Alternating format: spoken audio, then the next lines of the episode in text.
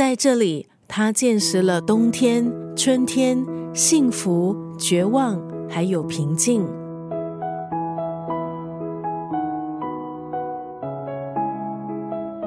法国记者尔凡戴松曾经许愿，要在四十岁之前到森林过一段隐居的生活。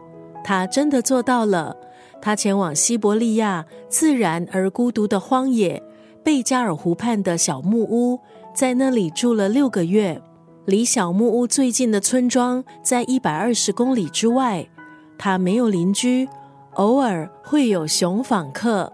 今天在九六三作家语录分享的文字，出自这本书《贝加尔湖隐居札记》。两只狗，一座烧柴的炉，一扇面糊的窗户，这是法国记者戴松仅有的东西。他靠自己的双手，把小木屋里头打造成像梵谷在亚尔小镇的黄色房子，自然明亮。他每天的生活简化成几个行为。包括砍柴、钓鱼、煮饭，陪伴他的只有书籍、伏特加，还有雪茄。在这片无人之地，他为自己打造了另一种生活，过了一段深居简出的简朴日子。在这片荒原中，他每一天都在发现简朴生活，还有这段旅程带给他的体验。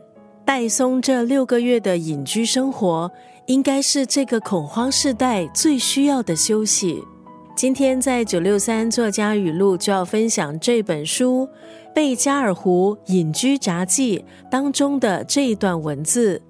也许所谓自由，就是拥有时间；也许所谓富有，就是坐拥独处、空间和安静。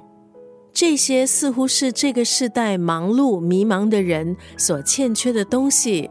虽然在深山只有这一间小木屋，却让人有机会反思自己要的生活。也许所谓自由，就是拥有时间；也许所谓富有，就是坐拥独处、空间和安静。